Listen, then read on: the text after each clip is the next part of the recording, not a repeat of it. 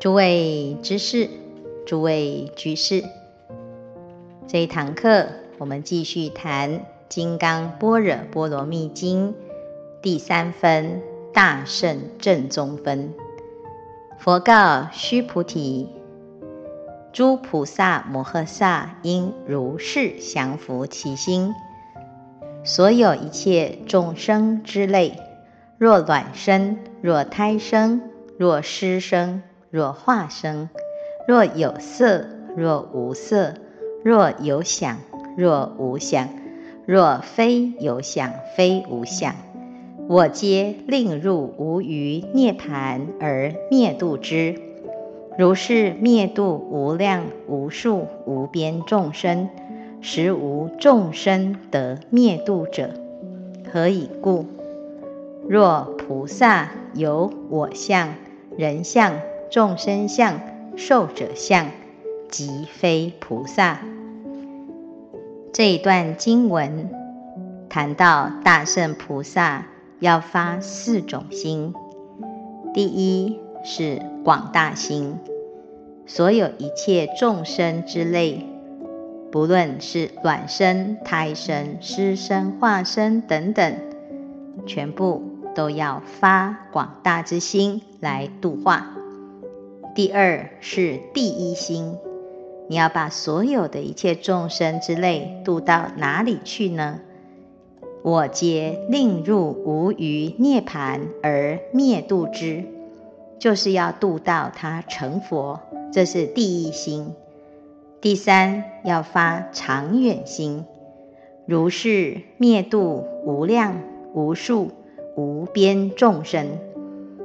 我们要配合长远心，才有办法广度一切众生，而且度到无量无数无边这样子的数量，代表我们发一个长远之心。最后。还要发不颠倒的心，如是灭度无量无数无边众生，实无众生得灭度者。度了一切的众生，不执着众生之相；说了一切的佛法，不执着说法之相。这个是不颠倒的心。要降伏其心，最直截了当的方法，就是跟佛陀发一样的心愿。所以一开始，佛陀就教我们，佛面对一切众生的时候，只有要成就他成佛的这一个念头，这时候就会超越了冤与亲，以及我们个人的爱恨情仇。修行要发长远心，所谓勇猛心易发，长远心难持。就像我们现在来写《金刚经》第一堂课，很多人怀着好奇，甚至于发一个勇猛的心，我一定要好好的把这一堂课学完，我要把这一个塔写完。可是第一堂课用功了之后呢，可能后面啊。一天捕鱼，三天晒网，就会开始产生了断断续续。所以学佛一年，佛在心田；学佛两年，学佛三年，慢慢的佛就离我们越来越远。有很多人见到师父的时候，都会跟师父说，他年轻的时候曾经想要出家，可是为什么现在没有呢？因为啊，因缘不具足。那等到我们现在已经七老八十了，想要学佛，想要精进，就觉得这一生恐怕没什么机会能够得到成就，所以就在期待下一生。下一生什么时候会成就呢？说不定我们上辈子也是这样想，要这辈子才来学佛，甚至于有的人啊，就想。要等到弥勒菩萨成佛的时候，我再来修行。那如此一拖再拖呢，就会造成我们现在啊一事无成。道业的成就需要发长远心。佛陀教我们，在第一开始皈依的时候，就要发四弘誓愿。这个四弘誓愿，也许一时之间做不到，但是它其实是对我们自己的发心，啊，有一个长久的打算，跟佛陀有一个长久的承诺。众生无边誓愿度，烦恼无尽誓愿断，法门无量誓愿学，佛道无上誓愿成。这个无量、无边、无尽、无上，都代表的是我们一个长久的发心，日积月累，才能有日久功深。所以，我们借由写经的这个活动，让自己发一个长远的心。这一堂课我们持续下去，可以把整部《金刚经》学完。我们也可以不断地发愿，写了一幅塔，再写第二幅，再写第十幅，再写一百幅。也许我们这一生。可以完成一百零八幅的愿心。我们有一个居士，他自己写经的时候啊，他的家人就希望可以得到这一份礼物，所以他就在自己的啊生日的时候，就发了一个愿，他希望啊他的家人每一个人生日的时候，他都可以写一幅经来。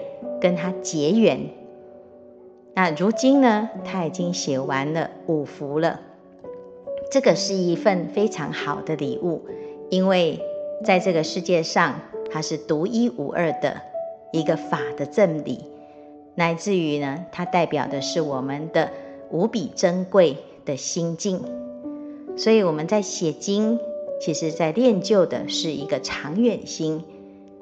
那接下来呢？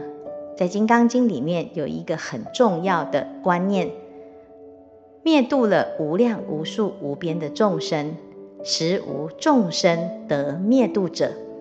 在这里讲到这个是不颠倒心，那什么意思呢？原来呢，它下面就讲，因为菩萨发心，他不为名，不为利，不为任何个人的。一己之私而发心，他发的是一个纯正的心。所以菩萨有我相、人相、众生相、寿者相的话，他就不叫做菩萨。这里提到了四个相，这个四个相在《金刚经》里面非常的有名，甚至于有人认为所谓的四句偈指的就是这四句。无我相，无人相，无众生相，无寿者相。第一个叫做我相，我是什么呢？我在佛法里面呢，其实是一个假的集合体。有什么集合？我们想想看，你怎么样去定义自己？我们会说，我叫什么名字？我出生在什么家庭？我的长相、我的身高、我的体重，所有这一切呢？如果我们把它分析起来，不外乎是五种元素。这五种元素叫做五蕴，就是所谓的色、受、想、行、识。色就是我们的色身，我的长相，我的肤色。我的身材，我的体重，乃至于我的体质，我的身体是健康是不健康，是好看还是不好看？眼睛是什么色？耳朵是什么形状？相貌堂堂还是相貌猥琐？每一个人都有一个独一无二的相貌，可是我们如果看一下自己的相貌，其实它时时刻刻。都在变化，所以色是虚妄，我们却不知道。因为细胞在新陈代谢的时候，它的速度是非常快，但是又极为细微，所以我们不知道自己的相貌随时都在变。今天看跟昨天差不多，明天看跟今天差不多。可是如果我们能够仔细的去做一个比对，你会发现每你每天都不一样，每一刻都不一样。在《楞严经》里面，佛陀问波斯匿王，他问波斯匿王：“你在几岁的时候看过恒河的水？”波斯匿王说：“他最小的时候是三岁，跟妈妈一起去拜拜，经过恒河水的时候，他生平第一次知道那个是恒河水。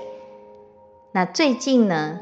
就是要来听法的路上，他经过了恒河，所以他六十二岁的时候呢，又见到了恒河水，他知道那个是恒河水。佛陀问：三岁的大王到六十二岁的大王，这中间有哪一个时刻是真实的、不变的？大王回答：三岁到六十二岁是刹那刹那，念念不停。就像火变成灰一样，心心不住。人生在世，一天过一天，就像我们说“几枚短几寸”。小孩子在长大很快速，小孩子在长大的同时，我们也在衰老。从出生的这一刻，我们就不断地朝向死亡奔跑。生灭是世间的现象，每一个人都不能够避免生老病死。那这是色身的无常，但是我们却认为自己可以长命百岁，所以在生日的时候总是会得到祝福，寿比南山，福如东海。我们总是希望。自己可以在生命当中有无限的延长。我们在这个错误的想法当中呢，会产生很多的痛苦以及恐惧，因为事实上没有一个人能够活到不死之身。那第二个呢，叫做受想行识，这个是属于精神层面的集合体。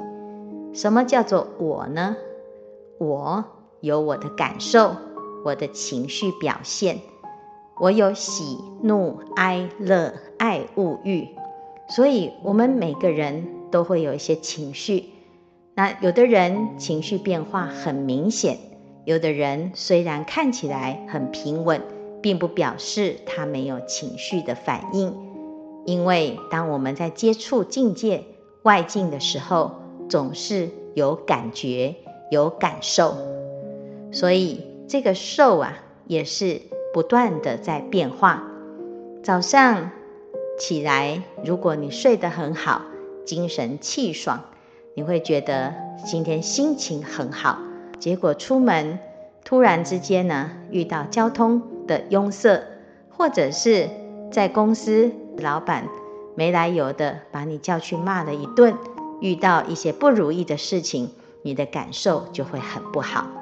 那虽然感受不好，也许我们前一刻心情很不好，可是后一刻呢，听到了佛法，或者是读起经典，乃至于来上个课，诶，感觉心情又好很多。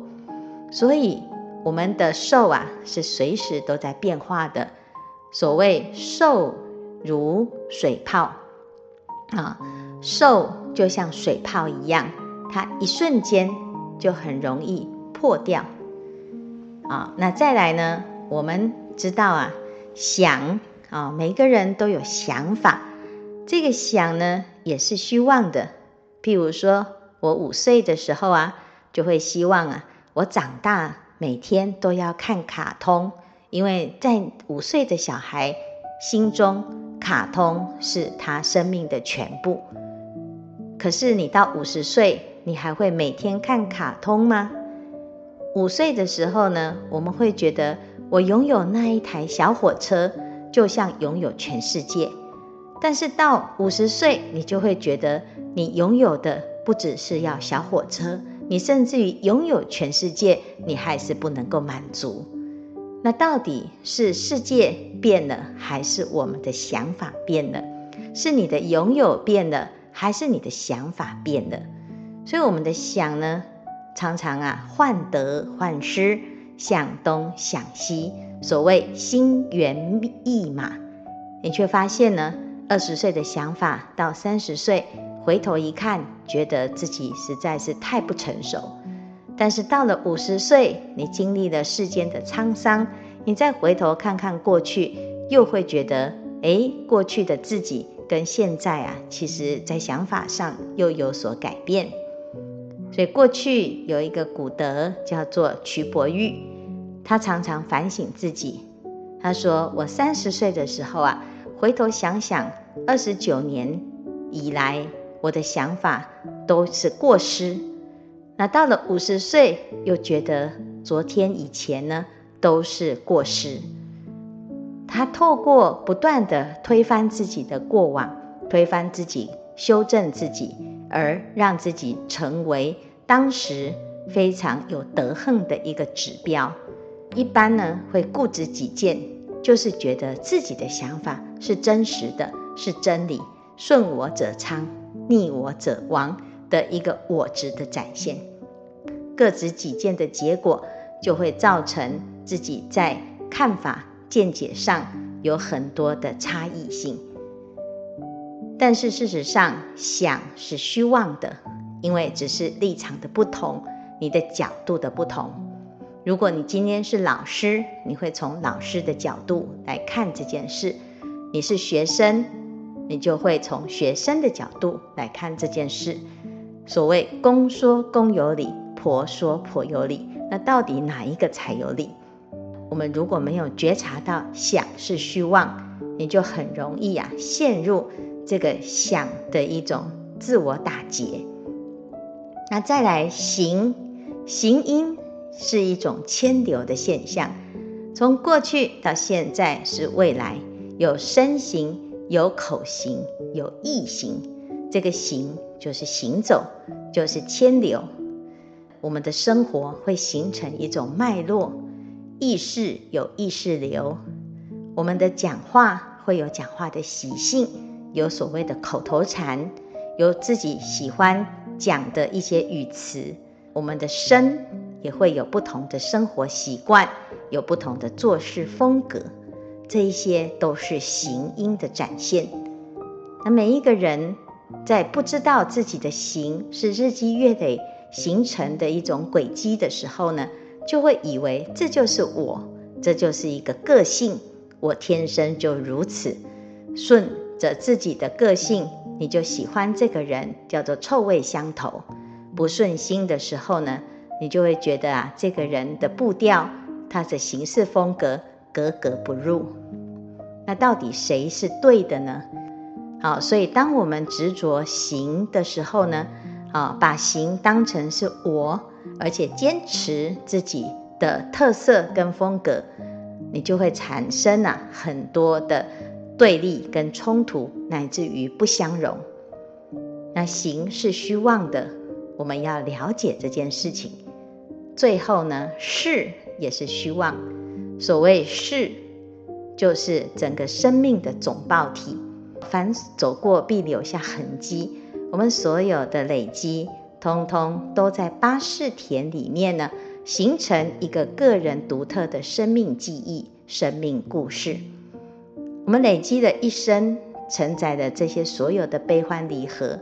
有一天，在告别这个世界的时候，我们带着这一生的善善恶恶，啊，要总算总算账之后呢，要到下一生又是新的因缘的开始。如果我们这一生是人，我们爱的就是跟人有关系的亲朋好友、名利财色。如果下一辈子我们是一只猪。你还会喜欢人的这一切吗？如果下一辈子你是天上的天使，你会不会觉得你现在所执着的这个都不值得一提？以前有一个人，他往生了，在他这一生当中呢，做了很大的善事，所以在他要往生前，他所信的神给他一个承诺，他说啊，你要上天堂，我给你一个机会，你可以带一个行李箱，你最喜欢的东西到天堂去，你可以随身携带一个行李箱。结果呢，他就在想啊，那什么是最有价值的呢？他就赶快啊，把所有他库藏里面的黄金呢，全部塞到他的行李箱。非常重、满满的一个行李箱。当他气喘吁吁地拖着这个行李箱，在那边搬的满身大汗，来到天堂的门口的时候呢，天堂的天使守卫，他就很好奇，他说：“你搬的是什么？怎么搬得这么辛苦啊？可不可以让我看看、瞧瞧？”结果这个人呢就很得意，他说：“我带了世间最宝贝的东西，我珍藏了一辈子。”啊，就给他看了之后，打开行李一看，这个天使啊，笑到牙齿差点掉下来。他说：“你为什么带了一箱地砖上来呢？这个到处都是啊，这是我们都踩在脚底下，根本就是非常普遍的东西。结果在你们人间竟然奉若珍宝，还要买这个保险柜把它藏起来，真的实在是太可笑了。所以我们知道呢。”我们这一生所爱的东西，它真的这么真实的吗？它是不是因为你是身为人，所以你才会在意这一切呢？如果下一辈子你已经不是他了，那跟他有关系的这一些所有的生命的记忆，那又在哪里呢？所以，我们常常呢看不过眼前的名利得失，而在这个里面呢走不出来。啊，心里面产生很多的忧悲喜舍。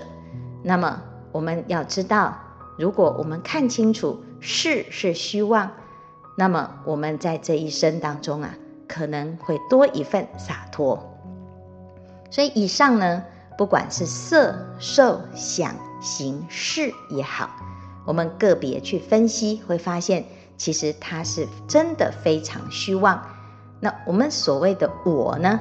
就是由色、受、想、行、识集合起来的一个假合体。那请问有我吗？所以呀、啊，这就是所谓的无我相的真理呀、啊。我们现在看到的我，我们这么在意的我，心心念念的我，所谓人不为己，天诛地灭，却是烦恼的来源呐、啊。宋朝苏东坡跟佛印禅师的故事，大众都耳熟能详。苏东坡常常都会去拜访佛印禅师，他们两位呢，常常在道理上、在佛理上会互相斗法。有一天，苏东坡到寺庙去，他看到大殿里面挤满了听众，佛印禅师正在讲经。佛印禅师看到苏东坡来了。他就对苏东坡说：“苏居士啊，你来的真不巧，这里没有你的位置了。”苏东坡听了，知道这句话里面是含着禅机，所以也就针锋相对回答他：“既然如此，为什么不暂时借你的四大来坐坐位呢？”啊，这个四大就是色身由地水火风组成。地大就是坚硬的部分，水大就是湿润的部分，譬如说血液、尿液，乃至于泪液。啊，那再来呢？火大就是指温度的部分，风大就是动作的部分。人的色身就是由四大假合。苏东坡回答佛印禅师。暂借你的四大来坐座位，就是要坐在你的身体上。佛印就回答，他说：“好啊，但是我有个问题问你，如果你回答得出来，我就把身体给你当座位；如果你回答不出来，那么就要解下你现在腰上面的这个玉带作为赌注。于是佛印就问：刚刚和居士说要借我四大来做座位，那表示居士您是懂佛法的。佛经上面不是说四大本空，五蕴无我吗？那请问居士，您要在哪里做呢？佛印所说的，其实就是菩提本无树，明镜亦非台。本来无一物，何处惹尘埃的本性本空的道理。苏东坡呢，就哑口无言，只好认输。佛印就说：“书学士，书却欲待也。”我们知道啊，四大本空，五蕴无我。可是到了生活中，我们却常常呢，为了一个我。而跟人争得面红耳赤，而常常呢，心里面愤愤不平，我相很重，会带来四种烦恼：我贪、我见、我痴、我慢。如果我们始终看不清楚四大本空、五蕴无我的道理，用一个执着的想法、有我相的想法来行菩萨道，来度众生。我们就会执着这个众生是我度的，我比你厉害，甚至于洋洋自得。所以度了一切的众生，要没有我相，不是我在度众生，众生本来就是自性自度。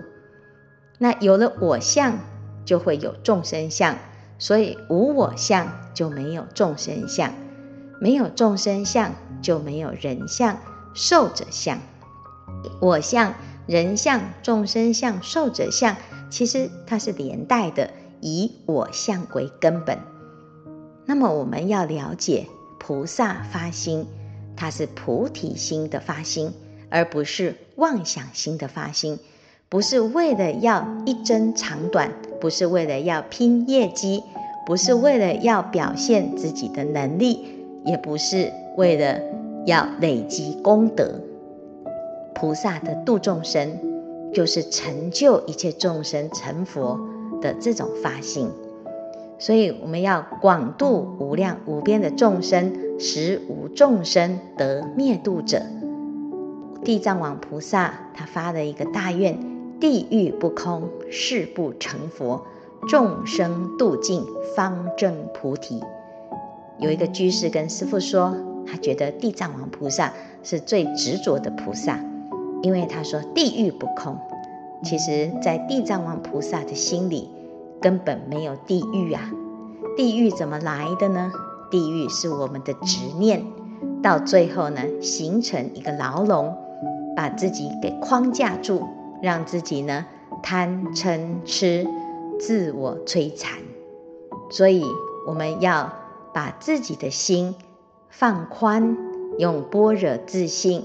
来疗愈我们的身心，《金刚经》的写禅，《金刚经》的读诵，《金刚经》的修炼，都是直指人心。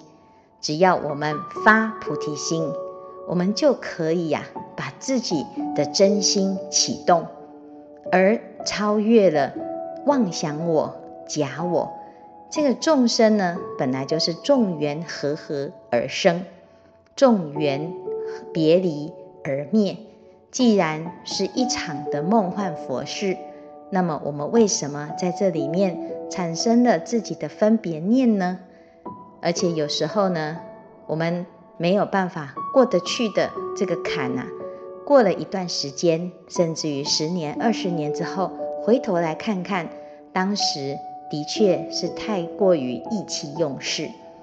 那既然没有过不去的坎，那为什么我们会着眼在以眼前，而不愿意放自己一马呢？有一个居士来学佛，他始终都找人抱怨，他抱怨的是他的婆婆。